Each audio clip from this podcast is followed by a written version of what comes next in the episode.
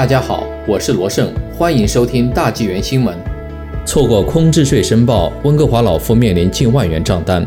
七十岁的温哥华居民阿林·古尔德在 COVID-19 疫情爆发之前，抵达澳大利亚的布里斯班探望女儿和刚出生的外孙女。原打算只去两个月，但一年后他仍被困在那里。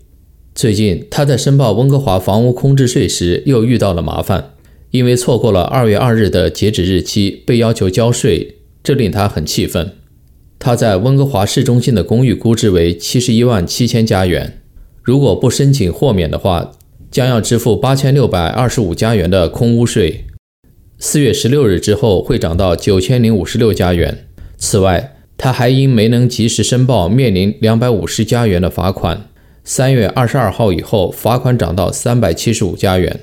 据温哥华太阳报报道，古尔德对此表示，政府在疫情期间实施了新规则，使本应简单的过程复杂化，例如重新设计他们的网站、改变报告的部门。由于他们网站开发的延迟而一再改变截止日期，这些情况增加了申报人的困惑，最终导致了他的申报失败。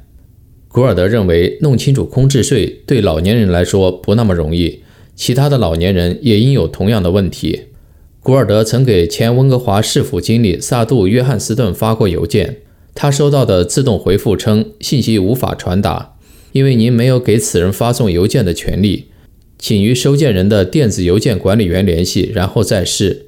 他感到很困惑，为什么现在市民给市政府工作人员写信必须获得许可？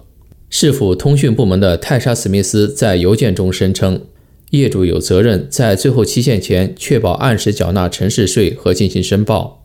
空屋税的申报和支付可以很容易地在网上进行，任何需要帮助的人都可以致电三幺幺向代理咨询。市政府鼓励建立一个在线账户并注册电子账单，以避免错过最后的期限。当有人指出古尔德在澳大利亚拨打三幺幺可能打不通时，史密斯发邮件解释说。如果要在温哥华以外的加拿大地区拨打三幺幺，可以拨打一六零四八七三七零零零。如果在国外，必须加上国际接入码，所以是零零幺幺幺六零四八七三七零零零。